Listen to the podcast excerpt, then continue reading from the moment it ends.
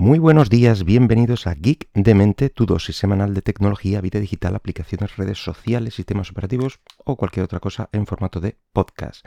Este es el programa número 231 del miércoles 26 de octubre del 2022. Y hoy, bueno, vamos a llegar eh, por fin a hablar de las aplicaciones Android en Windows 11, porque de este tema ya hablamos en un podcast anterior, hace casi un año, y bueno, pues todo parecía indicar que lo veríamos en 2022 y así ha sido finalmente. Ya ha llegado a, España de forma oficial bueno, y a otros 20 países y creo que en breve van a abrir a otros, mm, otros tantos países, así que estad atentos los que seáis de, otros países o regiones. Lo primero es eh, tener instalada la gran actualización, lo primero me refiero para mm, para poder disfrutar de esto es tener instalada la gran actualización del 2022 para Windows 11 que bueno, pues proporciona la posibilidad de virtualización del sistema Android.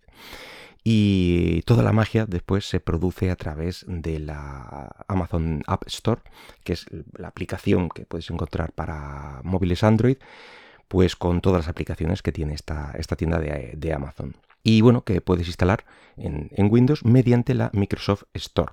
Y ya ellos se encargan de todo Mm, tú le das a abrir la, tienda de Microsoft, buscas Amazon App Store, eh, la localizas y ahí saldrá un instalar, la instalas y, bueno, pues ya ahí te sale la, propia instalación de lo que necesita, el subsistema Android, eh, y todo. O sea, no, tuve que hacer nada, nada extraño. Ya me gustaría que la instalación de contenedores de Docker, por ejemplo, fuera así de fácil. Pero bueno, em, puede que en, algunos casos concretos haya que hacer algún paso extra, quizá incluso de forma manual. Eh, pero siempre y cuando tengas eh, las opciones de virtualización desactivadas desde BIOS. Bueno, en ese caso, pues mm, veremos un mensaje en la Microsoft Store avisando de que la Amazon App Store pues no funcionará. Creo que salió un mensaje por arriba, etcétera. En mi caso estaba activado, así que no tuve mayor problema. Pero si todo va bien, si tienes todo instalado, todas las actualizaciones y todo, bueno, pues a partir de ese punto ya puedes instalar APKs de la, de la tienda de Amazon. Eh, ya sea lo que busques o los que tengas ya comprados, porque lo abres con tu usuario, con tu perfil, y, ahí tienes las aplicaciones que, tengas compradas o, instaladas de, eh, de, otros sistemas. Yo probé, eh, evidentemente lo estuve probando estos días y, probé con una de las primeras y mejores compras que hice en la tienda de, Amazon App Store, que es el, Monument Valley y la verdad es que funciona a las mil maravillas, todo va muy fluido, es decir, no tuve ningún problema con nada. Eh, incluso puedes, eh, puedes recuperar compras in-game sin ningún tipo de problema, siempre y cuando encuentres la opción, porque en el juego está un poco escondido, pero ahí está. Eh, y en este caso, bueno, la app es solo de vista vertical, es decir, está muy planteada para móvil. Y, en este caso, pues puedes verla en una ventana de Windows con ese tamaño eh, y si la pones a pantalla completa, pues verás unos márgenes grises a, izquierda y a derecha. Mm, ningún problema. En el caso de las aplicaciones horizontales ya la cosa mejora, ya que bueno, pues puede verse a pantalla completa eh, de verdad. Eh, normalmente veremos el marco superior de, la típica ventana de Windows, pero bueno, tú pulsas el, F11, como en casi todas las aplicaciones de Windows que permitan eh, maximizar, por así decirlo, y bueno, se pone a pantalla completa, ya no sale ni la, ni la barra de la ventana, ni la barra de tareas de, típica de, Windows, como si fuera un juego nativo del propio Windows. Y bueno, pues el manejo ya depende evidentemente de cada juego y, de tu propio ordenador.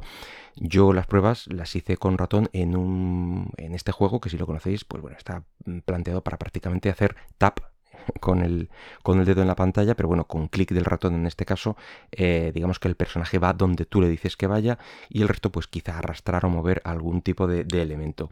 Pero mm, con el ratón no hay ningún problema. Imagino que aquellos que dispongáis de pantalla táctil, pues bueno, será bastante útil y, será usable. Eh, no he probado con otro tipo de dispositivos. Mm, si coge, imagino que si sale el teclado virtual, por ejemplo, pues en vez de salir el teclado virtual te dejará usar tu teclado eh, normal. Imagino, pero yo no tenía ningún, ningún, no he instalado ningún juego de ese, o aplicación de ese estilo que lo, que lo necesite. Entonces, pero yo creo que lo voy a probar, a ver qué tal va. Bueno, remarcar también que en el momento que instalas la aplicación puedes arrancarla eh, cualquiera de las aplicaciones instaladas desde la propia tienda, el botón de instalar se cambia por abrir, o bien desde el menú de Windows, normal con su icono, con su nombre, etcétera, y da la sensación de una aplicación nativa. Y, también mm, decir que no hace falta tener la App Store de, Amazon arrancada para que, que funcione la, aplicación. O sea, van totalmente independientes. Es la manera de entrar, pero luego la aplicación va por su lado. Bueno, y ahora eh, vamos a comentar también la parte negativa, o bueno, vamos, la menos positiva, y es el catálogo de, aplicaciones. Y es que está algo o bastante reducido. Em, en mi caso personal, en Amazon tengo mm, alrededor de 220 aplicaciones, entre compradas, entre las que he instalado alguna vez de, esa tienda, por así decirlo. El caso es que cuando voy al apartado de mis aplicaciones dentro de, eh, del App Store, en cualquier eh, Android veo esa cantidad, esas 220 que comentaba, pero dentro de esta App Store de, eh, dentro del Windows, pues ya solo veo unas 30 creo que eran. 31 creo que era concretamente. Y bueno, pues haciendo un cálculo rápido eso nos da un 14% de mi propio catálogo. Eh, Microsoft dice que dispone de un catálogo de más de 20.000 aplicaciones y juegos e imagino que todo dependerá de la propia aplicación o del, juego, que la versión que esté subida y, bueno, su compatibilidad con según qué sistema Android para que sea compatible con el subsistema Android dentro del Windows. Y habrá quien tenga más suerte y el porcentaje sea mayor y otros con peor suerte, imagino. A mí de, momento el porcentaje me parece un poquito escaso no está mal para empezar, aunque bueno, disponer ya del, Monument Valley en PC pues ya es un, plus muy importante y casi que se le perdona todo. Y dicho esto, tomad eh, la noticia como lo que es, eh, el principio de un interesante experimento que irá evolucionando, imagino. Eh, de hecho, Microsoft asegura que cada mes va mejorando esta integración y el rendimiento eh, y hace poco comentaba que mm, en unos pocos meses ha duplicado o triplicado la velocidad, por ejemplo, en los gráficos de los juegos y de las aplicaciones de Android y dentro de su subsistema.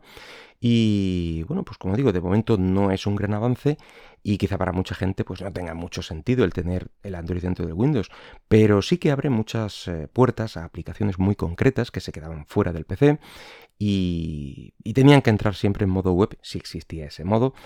Eh, aunque otra cosa es que a veces eh, la, aplicación, la aplicación web sea mejor que la propia aplicación de, Android o del móvil. Eh, el caso es que se difuminan ligeramente los límites entre sistemas y al final da al usuario el poder de decisión sobre desde dónde quiere ejecutar su aplicación favorita. En fin, que nada más por hoy, espero que el podcast haya sido de tu agrado y si lo deseas puedes dejarme algún comentario por Twitter en arroba geekdemente. Hasta luego.